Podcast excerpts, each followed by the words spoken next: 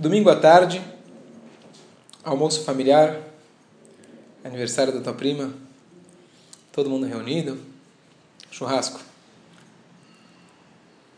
Termina o churrasco, chega o bolo. Aquela torta de morango que você adora tanto, que lembra o gosto daquela que tua avó fazia quando você era criança. E você sente aquela tentação de eu vou comer essa torta. Logo vem aquela vozinha interior e diz: O médico me falou ontem na consulta que eu estou precisando perder peso, o açúcar está alto, a diabetes não está boa, eu não posso comer esse bolo. Ah, mas só um pedacinho. Passa alguns segundos, você nem percebeu, o bolo já desceu, o primeiro pedaço já foi. Você fala, não, só mais um pedaço. E aí você sem perceber, você já comeu cinco pedaços de bolo e você vai depois para casa, volta pensando, poxa, tava gostoso. Quem te contou esposa? Ah. tava gostoso. Ah, mas eu não devia ter feito isso. Só que você decide firmemente que é para a próxima vez você vai conseguir se controlar. Só que a história se repete. Às vezes alguém, devido à crise, devido à situação, tem que segurar um pouco o dinheiro. Então ele decidiu, com a família, com a esposa, todo mundo decidiu que a gente agora, esse mês, vamos dar uma segurada, vamos economizar. Domingo de manhã você acorda, já rezou, já fez tudo, o dia é longo, não tem muito o que fazer, vamos passear no shopping. Vamos gastar nada, só olhar, só tirar, tirar a família de casa. Você passa na frente, na frente da vitrine, e justo aquela blusa acabou de sair, chegou a nova, a nova temporada, a nova, a nova moda, e você passa na frente, está em promoção. Agora, dia 30, depois do dia 31, está tudo em promoção. 20%, 30%, 50%. Bom, eu só vou vestir para ver depois, eu vou. Mais para frente, quando melhorar a situação, eu vou comprar. Você entra na loja e você veste. Eu vou comprar. E assim como esses dois exemplos, muitas vezes na vida a gente não resiste a tentações. E no Tânia, ele tem um tema que a gente pode traduzir que se chama controle do impulso. O controle da compulsão. O que acontece, o maior, um dos maiores truques, maiores truques de marketing é que eles conhecem essa natureza humana e eles tentam fazer que você compre usando essa compulsão. Então você tem o jogo de luzes, você tem o que o vendedor vai te falar, você tem aquele cara que te liga no telefone e a promoção é só hoje, e você sente que se você não comprar você vai perder. E o homem, por natureza, é compulsivo, e se eles souberem te pegar naquela hora, pode ser que você não tem dinheiro, pode ser que você não precisa daquele produto, mas se eles souberem usar essa sua compulsão, pegar você na hora certa, eles te vendem o produto. E o Tânia ensina para gente, no capítulo 27, capítulo 28, ele traz o conceito chamado Itkafia. Itkafia não é um conceito que é popular. Itkafia talvez popularmente se traduz como suprimir, talvez, essas compulsões. Mas vamos ver hoje, na verdade, a maneira saudável de a gente conseguir controlar e direcionar, na verdade, a compulsão.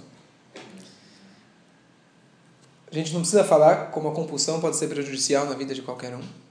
Quando alguém tem uma compulsão, por exemplo, em gastar, usar o cartão de crédito, quando alguém é compulsivo com o seu relacionamento com comida, quando alguém é compulsivo no seu na sua conduta, nas suas emoções, com drogas, indo mais adiante, compulsivo com drogas, tóxicos, bebida, jogo e assim por diante. Não precisamos de exemplo, a gente sabe o que isso pode causar na vida e como pode destruir, Deus nos livre a vida de uma pessoa. Mas vamos pegar em menores escalas, no dia a dia, nosso dia a dia.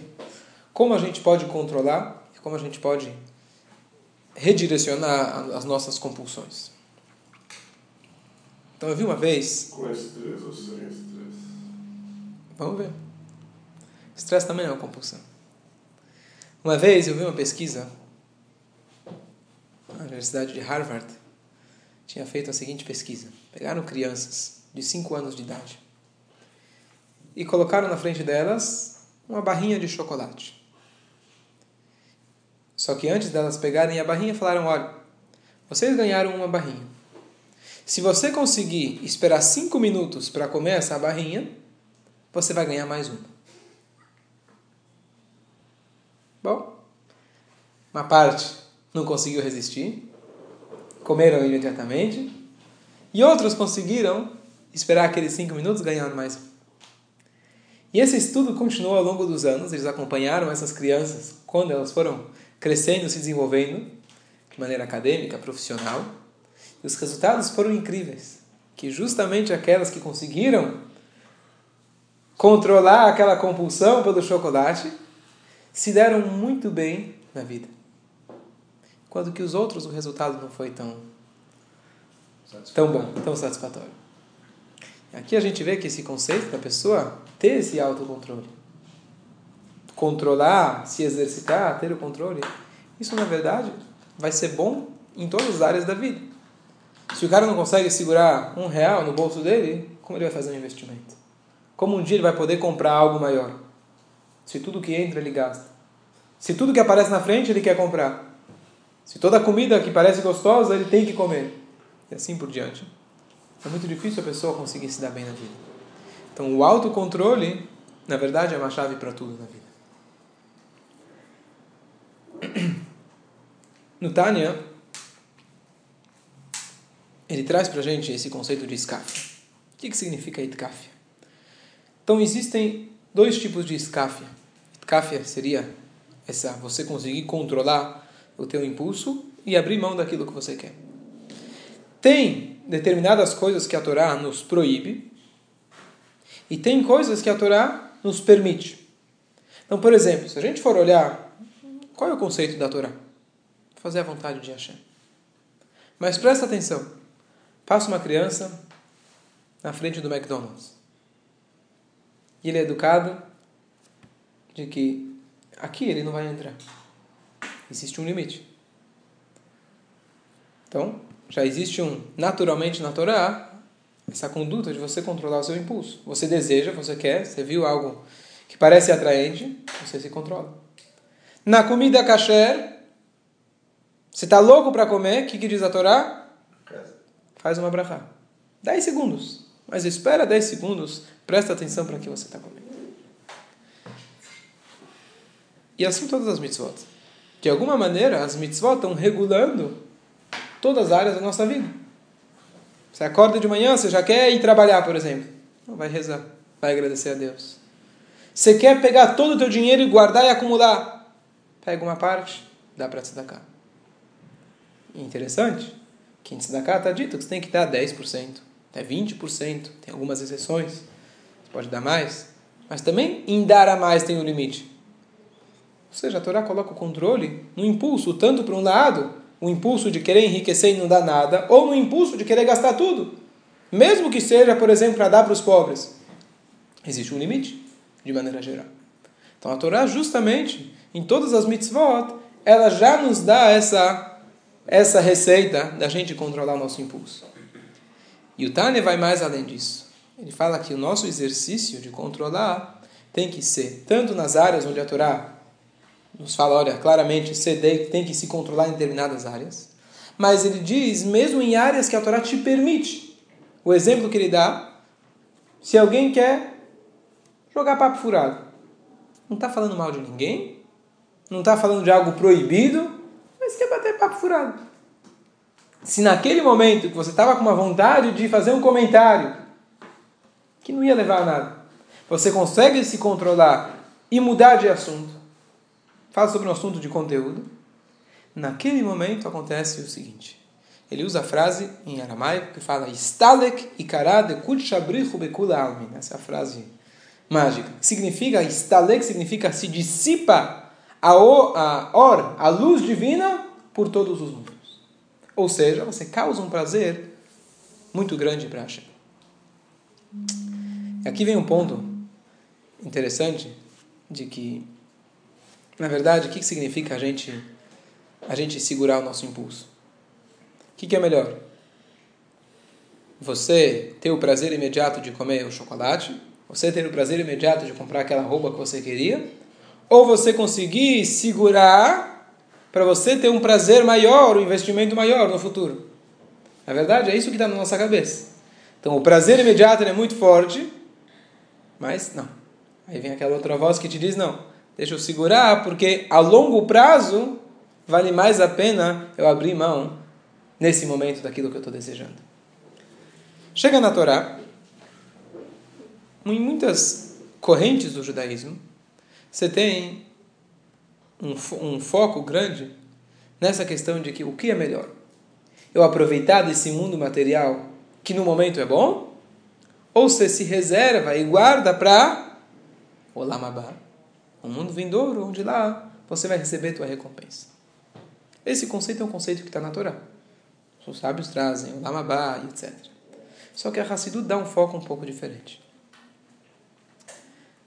A Hassidut fala o seguinte, olha, você abrir mão de algo momentâneo por algo futuro é louvável, é muito bom. Porém, ainda, se você está servindo a Deus pensando naquilo que você vai ganhar, isso ainda é egoísmo. É interessante que se você for olhar na Torá, nos cinco livros da Torá, não nos comentários, na Guimarães, não tem em nenhum lugar escrito a palavra Ganeden. Mundo vindouro. O que, que a Torá fala quando alguém faz a vontade de Hashem? Eu vou dar para você chuva, vou dar para você sustento, tudo coisas desse mundo. Nenhum lugar na Torá está escrito Ganeden. Se você se comportar bem, se fizer aqui a vontade de Hashem, você vai ganhar no mundo futuro. Por quê? E as virgens? É, não é na Torá, é um outro livro. Se inspiraram na Torá, algumas coisas, só que distorceram. Tem Ganeden na Torá? Não tem. A pessoa deve servir a Deus pensando, fazendo esse cálculo, olha, o que, que é melhor? O agora ou o depois? Hassidut fala para a gente que é mais profundo do que isso. A Torá justamente não fala sobre Ganeden. Uma das explicações é porque a gente não tem que servir a Deus pensando no Ganeden. E como você explica então que a Torá fala de chuva, sirva a Deus, você vai ter chuva, sirva a Deus. Então eu já expliquei isso em outros shiurim, que se você tem um funcionário, você fala para ele, olha, se você trabalhar bem esse mês, afinco, eu vou colocar um ar-condicionado, nessa época a gente está precisando, colocar um ar-condicionado na tua sala. Eu vou dar um carro da empresa para você poder trabalhar.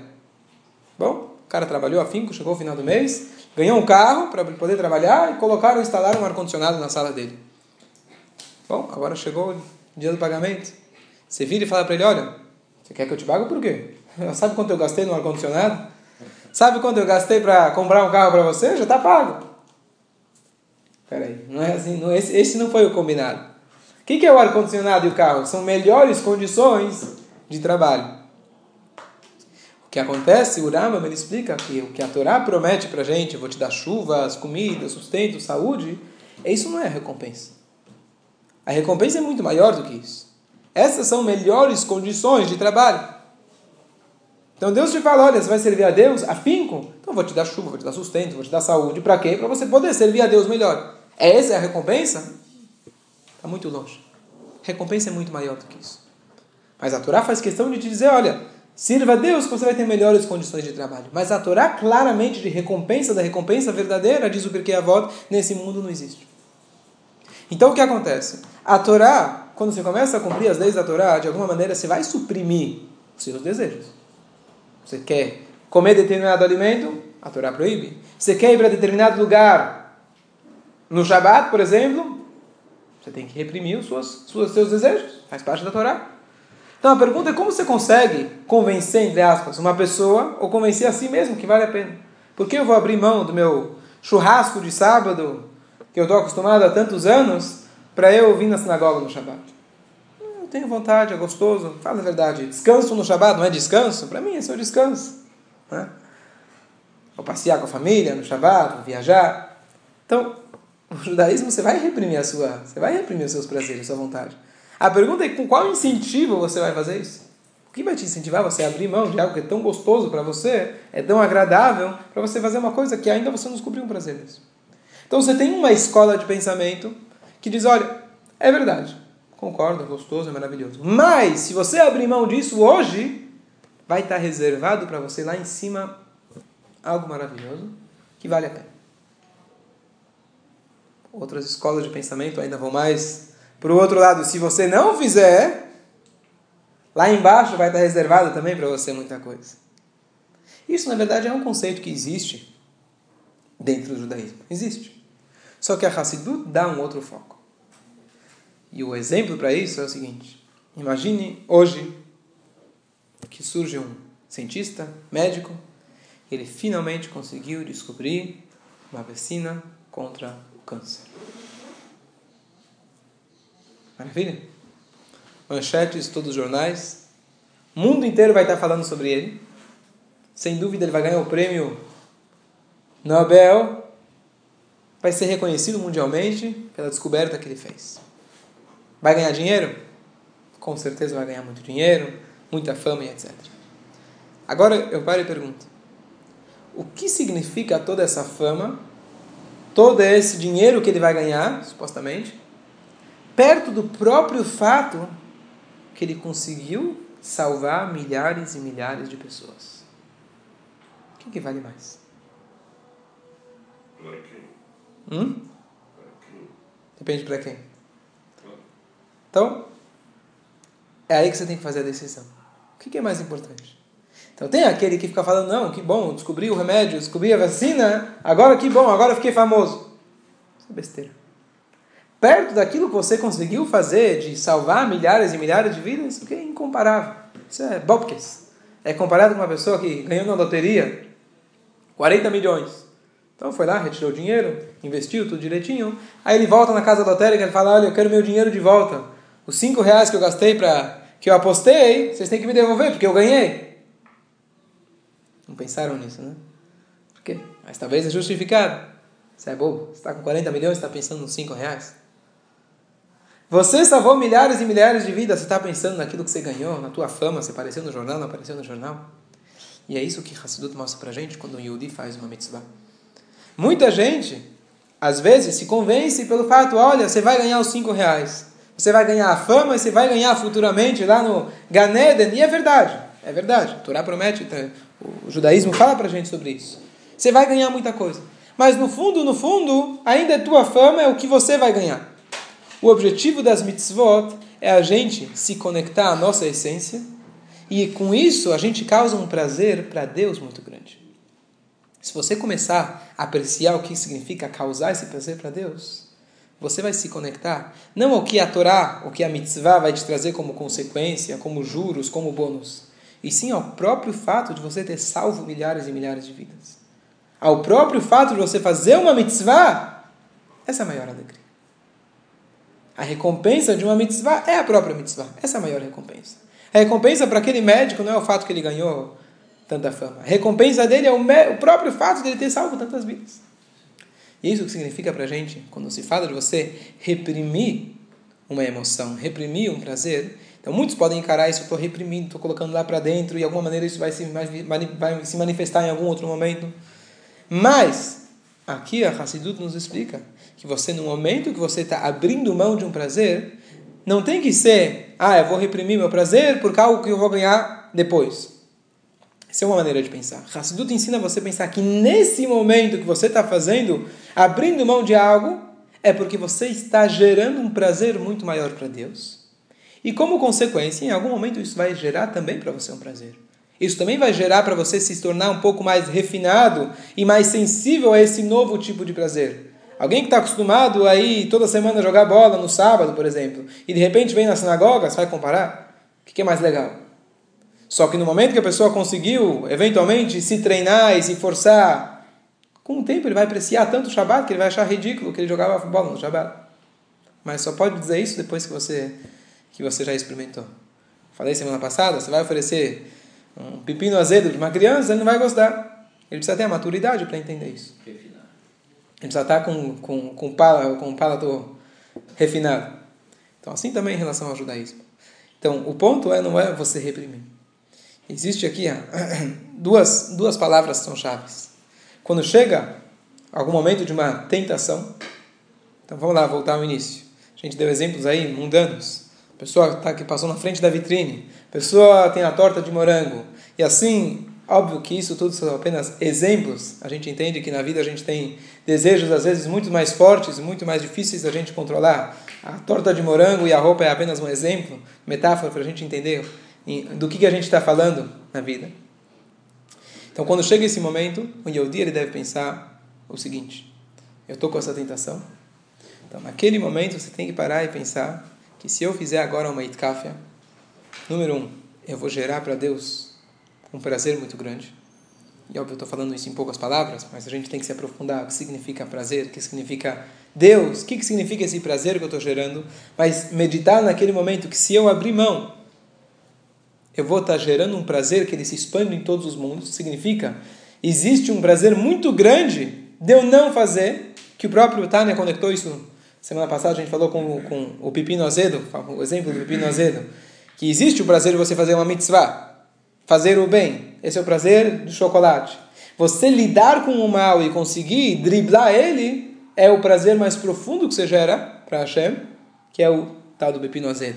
Que você consegue gerar um prazer mais profundo, não só de você fazer o bem, mas você conseguir driblar o mal aqui é, no mundo. E Existe para isso um, algo importante que a gente tem que estar já preparado de antemão. Ou seja, não adianta você chegar na hora que a torta de morango já está na tua frente, você começar a se lembrar, ah, eu tenho que fazer regime, eu não posso comer. Agora já, sem, sem se perceber, a torta já entrou. Você tem que se planejar de antes. Então, vamos dizer, no campo da alimentação, dizem aí os médicos, na hora que você quer fumar um cigarro, na hora que você quer comer um doce, vai lá e come uma maçã.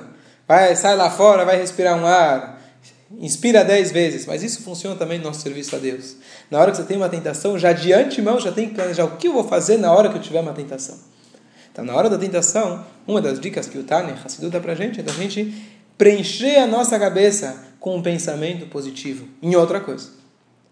Porque pensar em não fazer não funciona. Não pensa no elefante amarelo. Não tem como. Pensa no azul.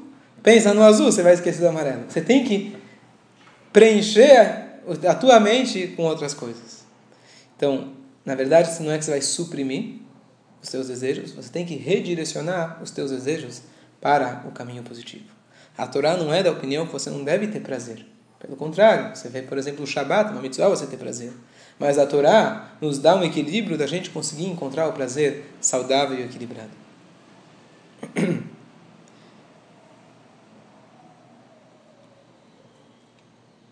O Alter Ebe, o próprio autor do Tânia, uma passagem interessante, de que quando Rusiak Zarista, a famosa história, vieram prender ele, ele teve acusações falsas. E ele, então, no momento quando vieram prender ele, ele foi se consultar com um dos seus alunos, Rabshmuel Munkes. E ele foi perguntar para o aluno, falou, olha, será que eu devo me entregar ou não? Ou não seria, com as forças supernaturais que ele tinha, ele poderia dar um jeito de não ir para a prisão a pergunta que ele tinha, será que ele deveria se entregar ou não? E um Hassid como ele, Rav Shmuel que é uma pessoa muito verdadeira, e não é à toa que o Altareb foi se consultar com ele, imagina um mestre se consultar com o aluno, ele falou, olha bem, eu acho que você tem que ir. Por quê? Logo, se você é um Rebbe de verdade, não tem do que temer. Deus vai te ajudar, Deus vai te proteger, vai. Se você não é um Rebbe, como você está parecendo, você merece ser preso. Porque com os teus ensinamentos, você fez a gente perder aquele gostinho daquela torta de morango. Se você estuda o Tânia, se aprofunda e exercita, depois de um tempo você já começa a perder um pouco todo aquele desejo, aquela vontade que a gente tem, aquele impulso.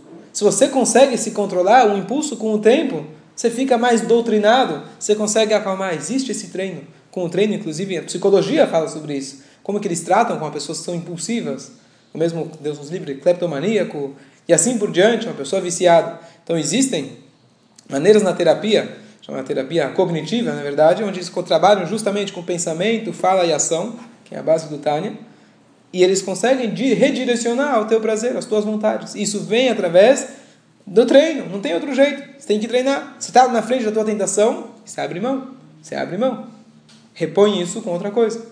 Então o Reb Shmuel falou para ele, se você nos treinou e você tirou da gente esse prazer, que direito você tinha de tirar a gente esse prazer? O mundo é gostoso, o mundo é bom. Você fez a gente abrir mão disso, então você merece ser preso. O Alter Rebbe foi.